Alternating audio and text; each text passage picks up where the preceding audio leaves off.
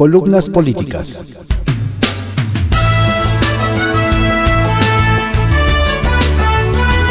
Continuamos con la audiosíntesis informativa de Adrián Ojeda Román, correspondiente a hoy, jueves 24 de marzo de 2022. Demos lectura a algunas columnas políticas que se publican en periódicos de circulación nacional. En privado, por Joaquín López Dóriga, que se publica en el periódico Milenio. El elogio de la garnacha. Andrés Manuel López Obrador reiteró ayer que no va a inmiscuirse en el caso Scherer Gertz Sánchez Cordero porque como presidente de la República tiene otras cosas más importantes que atender.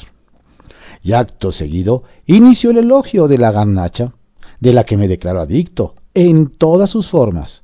Tacos, sopes, guaraches, chalupas, tlacoyos, gorditas, quesadillas, tostadas, flautas, chimichangas, pambazos, pozoles, panuchos, picaditas, molotes, corundas, semitas, tamales, clayudas, por supuesto, y todo tipo de delicias y antojos mexicanos. Ayer fue la apología de los tlacoyos con motivo de lo que racistas, clasistas y conservadores, dijo, criticaron en la inauguración del AIFA. La venta de tlayudas que luego resultaron ser doraditas de maíz azul, ambas una delicia y amplio en las propiedades nutritivas. Es lo más nutritivo que puede haber. Son carbohidratos, son proteínas y vitaminas, y los nutriólogos saben de esto. Es la combinación porque el maíz es carbohidrato, el frijol es proteína, y le ponen salsa y el queso, que también es proteína, las salsas. No de veras que los fifis ya anunció que pedirá a la Sedena que habrá uno o dos locales del AIFA para esta comida tan suculenta. Así documentó que como presidente de la República tiene otras cosas más importantes que atender que la grave denuncia de su fraterno Julio Scherer Ibarra de cómo se llevan algunas cosas en el santuario de su primer círculo. Y es que hay prioridades las garnachas en las políticas públicas y la agenda presidencial. Provecho. Retales. 1. Amiguis. En plena invasión rusa a Ucrania y cuando se acusa a Vladimir Putin de crímenes de guerra, la Cámara de Diputados, Morena y el PT crearon el grupo de Amigos de Rusia, donde su embajador Víctor Coronelli denunció una embestida mediática contra su país cuando el tema es una embestida, pero militar rusa, contra Ucrania y su población civil. 2. RIP. En lugar de acudir a la comparecencia, ni porque era privada con los integrantes de la Jocopo en la Cámara de Diputados, los dejó plantados Delfina Gómez. Publicó una nota informativa en la que confirma la desaparición de las escuelas de tiempo completo que deja en el desamparo a 3.5 millones de niñas y niños vulnerables. En Ciudad de México, Claudia Sheinbaum ya anunció que mantendrá el programa. Y 3. Gravísimo. El SAT denunció un incremento de 123% en el contrabando de combustibles al pasar de 46 millones de barriles en 2018 a 102 millones en 2021. El reporte viene en el informe tributario y de gestión 2021. Esos 102 millones de barriles equivalen a 27% de las ventas de combustibles en México y 41% de las importaciones. La pregunta es, ¿qué hace la Agencia Nacional de Aduanas? Algo debe decir su titular, Horacio Duarte. Arsenal, por Francisco Garfias, que se publica en el periódico Excelsior. El récord Guinness de Monreal nadie se tragó la explicación del senador Ricardo Monreal sobre su ausencia en la inauguración del Aeropuerto Internacional Felipe Ángeles. Esa que dice que limitaron a 20 las invitaciones a senadores de la coalición oficial, 20 más a sus pares de la oposición y que prefirió ceder su lugar. Preguntando aquí y allá, nos enteramos que no solo le incomodó que fuera un teniente coronel el que limitara las invitaciones a los integrantes de la Cámara Alta, sino que tampoco quiso exponerse a que el presidente se negara a saludarlo o lo mandara a la galería entre los invitados. Menos en un acto donde muchos de los invitados que desplegaron pancartas y gritaron consignas eran invitados de la jefa de gobierno Claudia Sheinbaum. A las redes sociales, por ejemplo, subieron un video en el que se observa cómo López Obrador pasa delante de Gerardo Fernández Noroña sin darle la mano, que sí extendió a otros invitados. El diputado del PT asegura que los que amarraron esa intriga en las redes sociales solo pusieron la parte final del video, justo después de que el presidente lo saludara. Monreal tiene un récord Guinness. Hace casi 10 meses perdió la interlocución con el presidente. El punto de quiebre fueron las elecciones de junio pasado. López Obrador ni siquiera asistió en octubre a la entrega de la medalla Belisario Domínguez a una compañera de lucha, la senadora Ifigenia Martínez. Fuentes nos dicen que no quería foto ni saludo con Monreal. En el ayuntamiento grillaron al senador lo acusan de haber operado a favor de la suspendida alcaldesa de Cuauhtémoc, Sandra Cuevas, quien derrotó en las urnas nada menos que a Dolores Padierna, y de paso a René Bejarano, quien hoy pide la expulsión de Monreal de Morena. Llevo más de tres décadas como reportero de política. No conozco ningún caso donde un coordinador parlamentario se haya mantenido en el cargo tanto tiempo sin el respaldo del presidente de la República. La correlación de fuerzas en el Senado le ayuda a mantenerse. Monreal no solo le ha dado su lugar a la oposición, que le ha correspondido con votos, lo que no ocurre en San Lázaro, sino que su salida vendría a dificultar seriamente la aprobación de iniciativas de ley. En la preguntadera nos enteramos que el secretario de Gobernación, Adán Augusto Hernández, le disputa a Monreal la mitad de la bancada. Es un error. Si quieren llegar al extremo de destituir a Monreal como coordinador del grupo parlamentario, Morena y sus aliados tendrían problemas para juntar hasta una mayoría simple en las votaciones. Ya no se diga la calificada, que nunca han tenido. Son 61 senadores de Morena si 15, 20 o 30 siguen de Zacatecas, en Palacio Nacional podrían empezar a despedirse de las anunciadas reformas constitucionales, eléctrica, electoral y Guardia Nacional.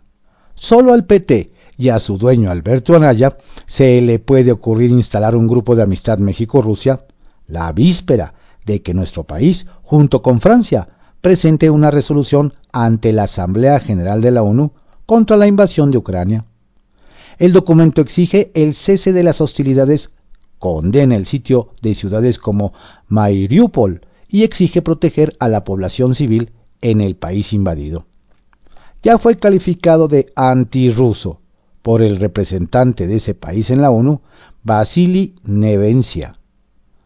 El acto en San Lázaro al que asistió el embajador ruso en México, Víctor Coronelli, solo fueron diputados petistas, dos morenistas, Armando Contreras Castillo y Hamlet García, y el priista Augusto Gómez Villanueva.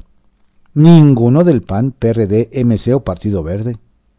El embajador aprovechó el foro para reconocer que México no se ha sumado a sanciones de ningún tipo contra Rusia y repitió el cuento de Putin de que la invasión busca desnazificar a Ucrania los diputados del MC protestaron simbólicamente por la imprudencia parlamentaria de instalar un grupo de amistad con Rusia, mientras su ejército acribilla civiles y arrasa con las ciudades sitiadas. El ex embajador de México en Estados Unidos, Arturo Salucán, criticó duramente ese evento. Inconcebible en esta coyuntura y en este momento. Por cosas como esta, no pesamos y no se nos toma con seriedad en el sistema internacional. El senador Dante Delgado, coordinador nacional de MC, llamó la atención al deslenguado gobernador de Nuevo León, Samuel García. Y es que apenas detuvieron a su predecesor Jaime Rodríguez el Bronco, el mandatario emesista declaró quien la hizo la paga. Dante tiene claro que ni el presidente ni los gobernadores tienen facultades en la administración de justicia. El gobernador tiene que ser respetuoso de los órganos de procuración y administración de justicia. Lo único que le recomendaría es prudencia, nos dijo. Capital Político, por Adrián Rueda, que se publica en el periódico Excelsior. Sepultó Morena, revocación en Ciudad de México. Al recortar el presupuesto del Instituto Electoral de la Ciudad de México, Morena y el gobierno capitalino bloquearon toda posibilidad de que diputados locales y la propia jefa de gobierno pudieran ser sometidos a una consulta de revocación de mandato. Independientemente de que en la ley en la materia se incluyeron seis artículos para que diputados, senadores y el propio presidente de la República pudieran ser removidos luego de tres años en el poder, la propia Claudia Sheinbaum prometió en campaña someterse a ese ejercicio. La constitución política fue modificada en 2019 para cumplir con la promesa presidencial. Pero en la Ciudad de México, a pesar de que el Instituto Electoral local previó recursos para la realización de esa consulta en la capital, la 4T respondió con un recorte presupuestal. En la actualidad, Sheinbaum y su gobierno impulsan con todo la difusión para que la ciudadanía participe en la consulta del próximo 10 de abril y que Andrés Manuel López Obrador sea ratificado en el cargo. Y eso está muy bien, pues es un presidente surgido de su partido y tienen que apoyarlo. Pero la pregunta es que si defienden con todo el derecho ciudadano a someter a revocación al presidente, lo lógico sería que promovieran un ejército similar para ella y sus diputados. O que los propios legisladores que andan muy activos repartiendo volantes para que la gente vaya a las urnas promoviera su propia revocación y así ver qué tanto apoyo conservan de la gente que los llevó al Congreso. Luego de la derrota de junio pasado en la capital, ninguno de ellos se expondría a que los ciudadanos les recriminaran con un rechazo en las urnas y mejor se dedican a talacharle para juntar la mayor cantidad de votos en ese ejercicio presidencial. Tampoco la oposición le quiso entrar, pues hubieran conseguido las firmas del 10% de los inscritos en la lista nominal de la capital, alrededor de 770 mil ciudadanos, para exigir la consulta de la jefa de gobierno, pero habría sido como darse un tiro en el pie pues ellos también habrían sido sometidos a un nuevo escrutinio público y quién sabe cómo les hubiera ido. El Instituto Electoral de la Ciudad de México señaló que necesitaba 155 millones para la realización de la consulta en la capital, que sumados a su presupuesto anual sumaban 1.955 millones.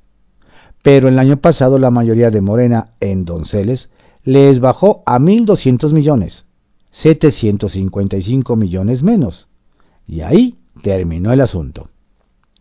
Hubiera sido muy interesante que, además de someter evaluación a la jefa de gobierno, los votantes pudieran opinar sobre diputados como Norberto Nazario y Giancarlo Elizondo, ambos de Morena, señalados como presuntos agresores sexuales con el empoderamiento de los grupos feministas, que reclaman con toda razón que no haya más agresiones en contra de las mujeres, seguramente ninguno de los dos pasaría la prueba y tendrían que regresar a sus casas o ante el juez para responder a los señalamientos.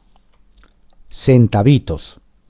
Para los que se preguntan qué fue de Víctor Hugo Romo luego de perder por segunda ocasión la alcaldía Miguel Hidalgo, el exdelegado buscó refugio en el gobierno de la Ciudad de México, donde se vendió como el gran operador y se la compraron. Dicen que a pesar de las vapuleadas que le dieron, la jefa le encargó la relación con líderes de sindicatos y comerciantes, incluso algunos empresarios, para lo que venga en el 2024. Pero como ya van dos veces que lo tumban, le mandó a Efraín Morales, muy cercano a ella, para que le eche la mano porque si no... Historias de reportero por Carlos Dores de Mola, que se publica en el periódico El Universal. por qué el Bronco terminó en la cárcel. El destino de El Bronco arroja una enseñanza central para la clase política mexicana. No te quedes solo. Hoy Jaime Rodríguez Calderón está en la cárcel y nadie saca la cara para defenderlo. ¿Por qué llegó hasta ahí? El Bronco inició su carrera en el PRI, pero rompió con este partido para ser candidato independiente a la gobernatura. Su estilo fresco, entrón y desenfrenado de outsider de la política fascinó a los regiomontanos, hartos de gobernadores ineficaces y corruptos del PRI y PAN. Era la alternativa para no tener que optar por alguien de López Obrador, al que nunca le han tenido confianza y con razón. Así que los grupos más importantes del poder económico regio adoptaron rápido al Bronco y lo arroparon. Arrasó en la contienda por la gobernatura y a los dos años de gestión ya había decepcionado a todos y había roto con todos. Cuando quiso buscar la presidencia de México por la misma ruta sin partido, ya no lo cobijaba nadie. Su candidatura fue un fracaso estrepitoso. Con la derrota nacional a cuestas y sin haber ganado siquiera en su propio estado, regresó a completar su periodo de gobernador con niveles de aprobación ínfimos, muy distantes a los que tenía cuando arrancó su sexenio. Entonces vino su debacle. El Bronco no supo jugar su sucesión. Primero apostó por impulsar a su propio candidato, su secretario de salud, Manuel de la. Buscó incrustarlo en cualquier partido. Nadie lo quiso postular. Cuando vio que las encuestas favorecían a la morenista Claudia Luz Flores, se la jugó con ella. A fin de cuentas, ella y su esposo, Abel Guerra, son compadres del Bronco. Pero se cayó la candidatura de Claudia Luz cuando se revelaron sus videos demostrando su cercanía con la secta Nixium y que ella había negado. Como plan B, el Bronco empezó a apoyar a Adrián de la Garza, el candidato del PRI que había divulgado esos videos. Para la mala suerte del Bronco, el priista nunca capitalizó la caída de la morenista en las encuestas. Todo se lo llevó Samuel García de Movimiento Ciudadano, que llevaba varios años pidiendo meter al Bronco a la cárcel. El Bronco no se acercó a Samuel, no se atrincheró en el PAN, no se arropó en el PRI, plantó a Morena y en sus seis años nunca fue capaz de crear un grupo político propio desde la fuerza de los sin partido se quedó solo. Para Samuel García, el costo político de meterlo a la cárcel fue cero. Nadie defiende al Bronco. Ni su chofer, que fue el que recibió la llamada, detuvo la camioneta y lo aprendió. Sacia Morbos. El presidente se queda cada vez más solo. Lleva varios meses desconociendo a muchos que fueron sus aliados. Autócrata incapaz de aceptar una crítica, ha desconocido a periodistas que pavimentaron su camino a la presidencia, a activistas que lo apoyaron abiertamente en campaña, a famosos actores y actrices que hicieron campaña a su favor, a políticos que lo respaldaron en su largo andar a Palacio. Antes presumía su cercanía, ahora los tacha de conservadores. Y así, poco a poco, el presidente se queda cada vez más solo, hundido en sus discursos mentirosos y vacíos que solo él se cree, con sus radicales que lo aplauden sin abrir ni la rendija de los ojos. Los numeritos, por Enrique Campos Suárez, que se publica en el diario 24 horas. La cancelación del Naim, la mejor síntesis de la 4T cuando el actual presidente Andrés Manuel López Obrador decidió, antes de asumir su cargo, anunciar la cancelación de la construcción del nuevo aeropuerto internacional de México, Naim, en Texcoco. Un analista de un grupo financiero lo calificó como el error de octubre porque justo impuso la cancelación en octubre de 2018. No se quedó este mote para la historia que vaya que fue un error que marcó el resto de su administración porque después del error de octubre llegó el de noviembre, el de diciembre, enero, lo que dejó muy clara esta determinación tan temprana en el régimen cuatroteísta fue que López Obrador había jugado el papel de lobo con piel de oveja durante la campaña. Había mostrado una moderación y un perfil de conciliación que llevó a muchos indecisos a conformar esos muy famosos 30 millones de votos que obtuvo en la votación presidencial. La cancelación del Naim es la mejor síntesis del actual régimen porque condensa algunos de los peores rasgos que persisten. Se echó mano de una supuesta consulta popular amañada, tramposa, que sólo ratificaría la decisión de un solo hombre. Fue el ensayo de la consulta para enjuiciar a los expresidentes. Ahora, en unas semanas, para la llamada revocación de mandato. Y por supuesto, de lo que se pretende sean las elecciones presidenciales del 2024. El argumento central para cancelar una obra que atravesaba al 40% fue una supuesta corrupción rampante, generalizada y descarada en la construcción de la IM, cuando es la fecha, tres años y medio después, en que no hay una sola carpeta de investigación abierta, un solo detenido, menos un sentenciado por esos supuestos actos corruptos. Fue ese día de octubre de 2018 cuando López Obrador marcó un camino de desconfianza empresarial y entre todos aquellos que tienen que tomar decisiones de largo plazo, donde cuentan mucho las condiciones que plantea el gobierno a los emprendedores. Fue el botón de muestra de muchas otras decisiones que asumiría a partir de ahí la 4T que destrozarían la confianza. De la cancelación del aeropuerto a la contrarreforma energética y contando. Fue la asignación del proyecto aeroportuario presidencial a su constructor favorito, la determinación de la mano de obra militar sin controles de fiscalización, la decisión de usar una base militar sin antes obtener los permisos de los organismos aéreos internacionales, su lejanía y todas las decisiones arbitrarias en torno al proyecto anticipaban lo que vendría para el tren Maya, la refinería de dos bocas y los proyectos asistencialistas del presidente.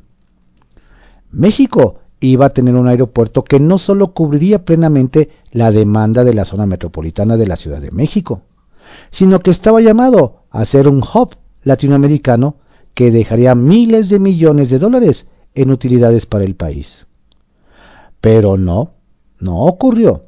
Y sabíamos que no habría de suceder desde ese tiempo de transición entre el triunfo electoral y la toma de posesión de López Obrador. Lo supimos porque la decisión de cancelar el Naim era el mejor adelanto de lo que habría de suceder con el resto de los temas importantes del país. Estrictamente personal, por Raimundo Riva Palacio, que se publica en el periódico El Financiero. Fiscales delincuentes. El caso paradigmático en la historia de la justicia moderna mexicana será el de los amparos de Laura Morán y de su hija Alejandra Cuevas, acusados de homicidio por omisión por el fiscal Alejandro Gersmanero, por una razón tan contundente como increíble. Gersmanero usó recursos públicos para dirimir un litigio personal y arrastró a la fiscal de la Ciudad de México y al presidente del Tribunal Superior de Justicia Capitalino a inventar delitos para encarcelarlas.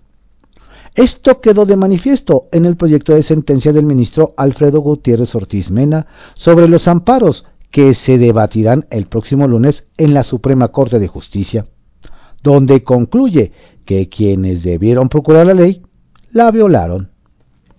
Gutiérrez Ortiz Mena planteó que la denuncia de Gers Manero contra su familia política está basada en unas figuras inexistentes en el Código Penal, la de garantes accesoria, por medio de la cual, sin embargo, la fiscal de la Ciudad de México, Ernestina Godoy, y Marcela Ángeles Arrieta, una jueza subordinada al presidente del Tribunal Capitalino, Rafael Guerra, encarcelaron a la señora Cuevas durante 553 días y a su madre la tienen con una orden de aprehensión activa, sin haber ido a prisión porque es suegra del gobernador del Estado de México, Alfredo del Mazo.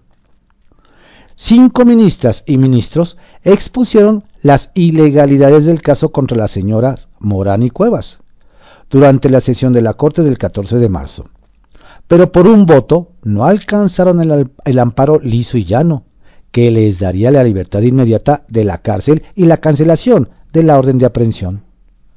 La sentencia de Gutiérrez Ortiz Mena suma el sexto voto para que eso suceda, aunque existe la posibilidad de que la votación del próximo lunes, cuando se discuta el nuevo proyecto de sentencia, sea de 11 a 0. Sería devastador para el trío de violadores de la ley, aunque el proyecto en sí es la anatomía de una aberración jurídica y política.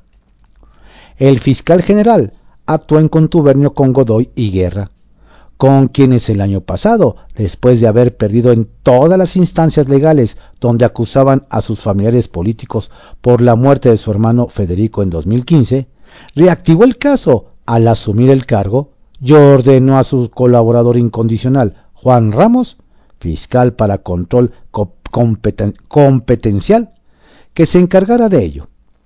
Ramos manipuló a la Fiscalía Capitalina a través de Facundo Santillán, que coincidía cuando era asesor de guerra en el tribunal, y al que Godoy nombró coordinador general de investigaciones estratégicas.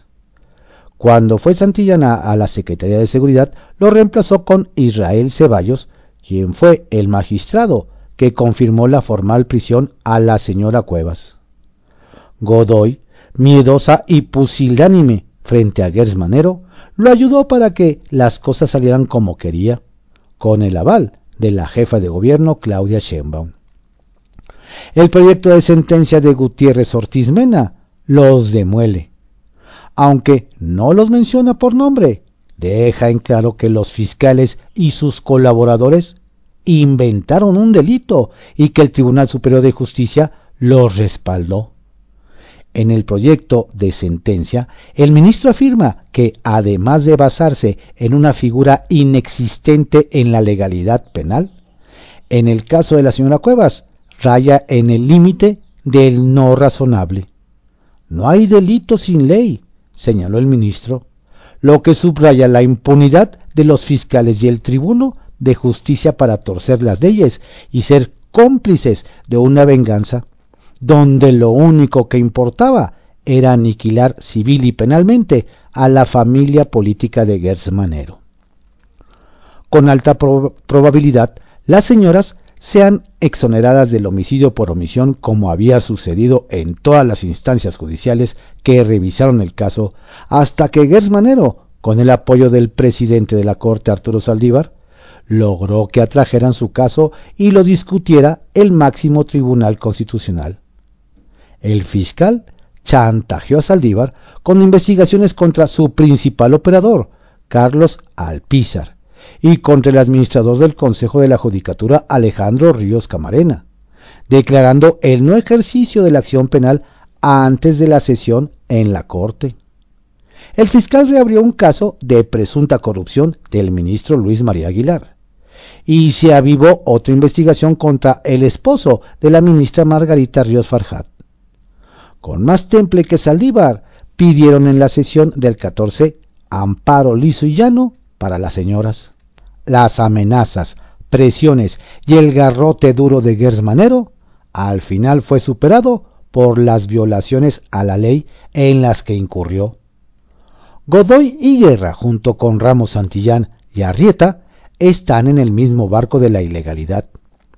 No bastará con un voto mayoritario de la Corte para que se haga justicia y reparar la conculcación de la libertad de la señora contra quienes hubo daño moral, mediante lo que Gutiérrez Ortiz Mena describió como falsedades, inventos, mentiras y abusos. El amparo liso y llano no será suficiente para reparar los daños, ni a ellas ni al Estado de, de Derecho. Las cosas no pueden concluir con su libertad porque lo que hicieron quienes procuran y administran la justicia rebasa el caso de la familia política del fiscal y es una advertencia para todos. ¿Qué garantía tenemos los ciudadanos cuando vemos una conspiración para violar la ley de parte de aquellos que supuestamente velan por la aplicación de la justicia? Detuvieron a la señora Cuevas sin orden de aprehensión, la encarcelaron con un delito inexistente, y la señora Morán, su excuñado, la quiso encarcelar con un delito falso cargado de misoginia.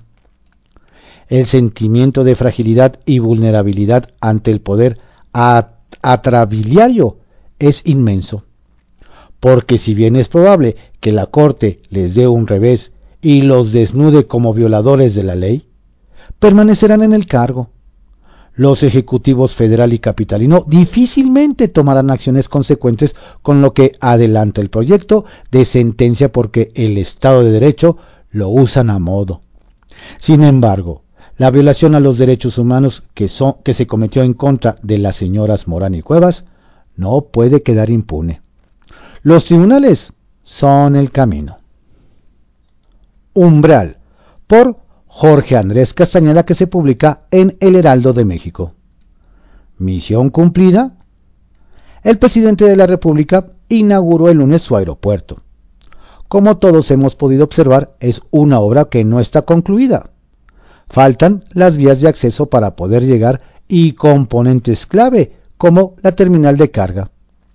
Aunque en efecto es una hazaña construir lo que se construyó en 29 meses, estamos muy lejos de poder resolver el problema que se intentaba resolver en un inicio.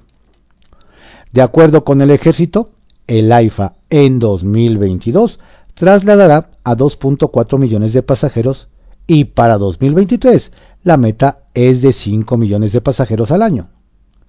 Para poner esto en perspectiva, en 2019, datos prepandémicos, el aeropuerto de Culiacán tuvo un tráfico de 2.5 millones de pasajeros y el aeropuerto de Puerto Vallarta 5 millones.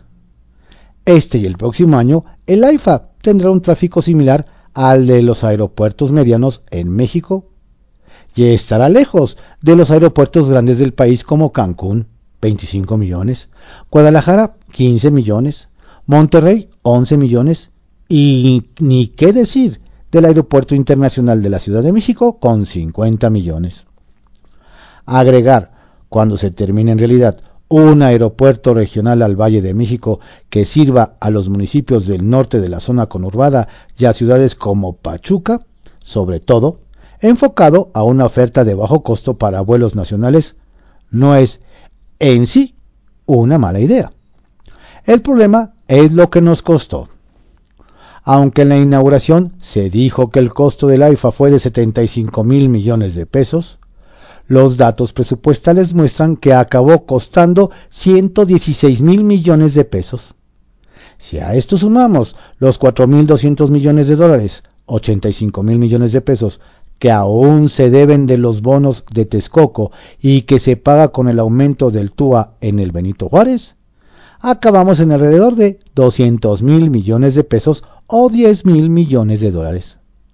Los 20 mil millones de dólares que iba a terminar costando Texcoco eran un despropósito. Es cierto, pero pagar 10 mil millones por un aeropuerto regional mediano también parece un poco fuera de lugar. Hacia adelante, ojalá un día el AIFA sí cumpla, sí sea un aeropuerto funcional y ayude con la congestión en el Aeropuerto Internacional de la Ciudad de México. Para que esto pase, el IFAP requiere de dos componentes críticos. El primero y obvio es terminar los accesos para el tráfico de pasajeros. Tanto el tren suburbano como las vías de acceso son urgentes para que los tiempos de traslado sean razonables y esta sea por lo menos una opción logísticamente viable para el grueso de la demanda potencial que habita en la Ciudad de México o en los municipios del norponiente del Estado de México. Al mismo tiempo, y no menos importante, es fundamental terminar la infraestructura de carga. Para esto los accesos como la terminal, que hoy no presenta un avance sustancial, tiene que estar terminados.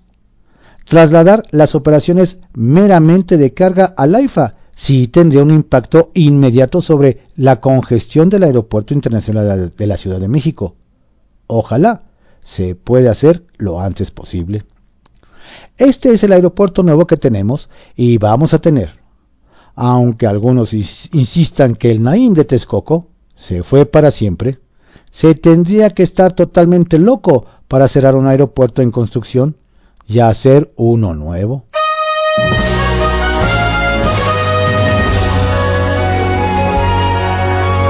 Estas fueron algunas columnas políticas que se publican en periódicos de circulación nacional en la audiosíntesis informativa de Adrián Ojeda Román, correspondiente a hoy, jueves 24 de marzo de 2022. Tenga usted un excelente día, por favor cuídese mucho, no baje la guardia. Saludos cordiales de su servidor Adrián Ojeda Castilla.